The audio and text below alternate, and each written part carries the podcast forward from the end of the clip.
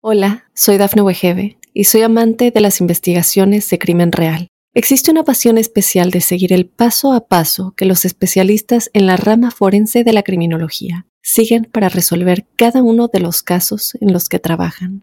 Si tú, como yo, eres una de las personas que encuentran fascinante escuchar este tipo de investigaciones, te invito a escuchar el podcast Trazos Criminales con la experta en perfilación criminal, Laura Quiñones Orquiza en tu plataforma de audio favorita.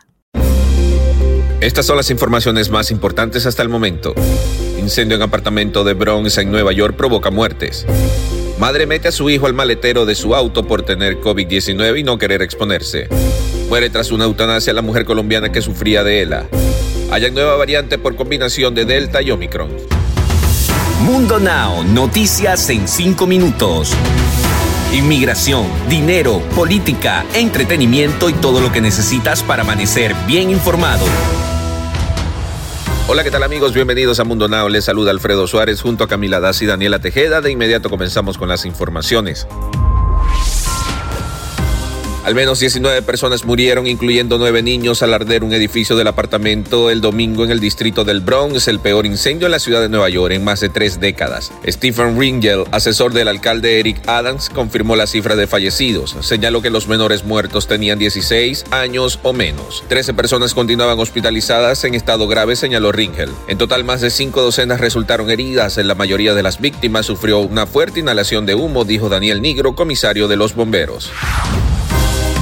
Una madre en Texas se enfrenta a cargos criminales por meter a su hijo de 13 años en el maletero de su automóvil. Aparentemente, el adolescente había dado positivo al coronavirus y para evitar la propagación, la mujer lo encerró en su vehículo. Ella no quería exponerse, fue lo que dijeron las autoridades tras escuchar la versión de Sarah Beam de 41 años de edad. La mujer, tras enterarse que su hijo tenía el mortal virus, supuestamente lo empacó y lo llevó a un centro de pruebas de coronavirus en Houston. Varios testigos que pasaron por el auto de Sara informaron haber escuchado ruidos provenientes de la parte trasera del vehículo.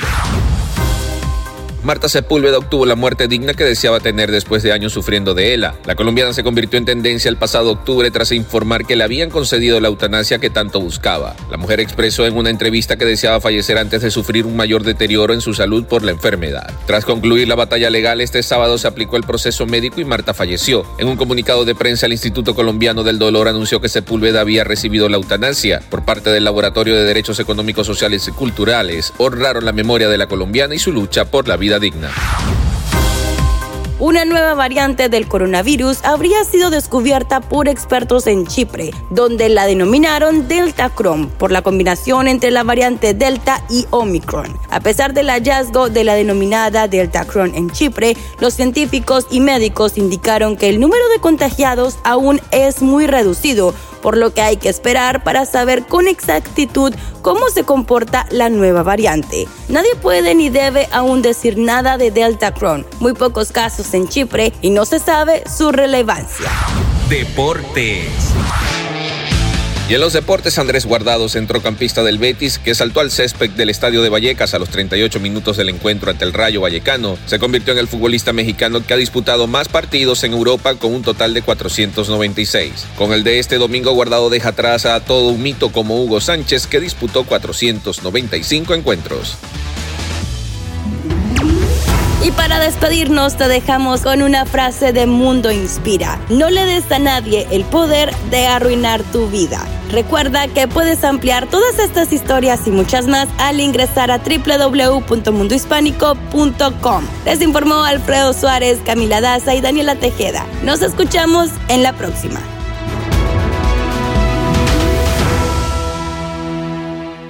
Hola, soy Dafne Wegebe y soy amante de las investigaciones de crimen real. Existe una pasión especial de seguir el paso a paso que los especialistas en la rama forense de la criminología siguen para resolver cada uno de los casos en los que trabajan. Si tú, como yo, eres una de las personas que encuentran fascinante escuchar este tipo de investigaciones, te invito a escuchar el podcast Trazos Criminales con la experta en perfilación criminal, Laura Quiñones Orquiza, en tu plataforma de audio favorita.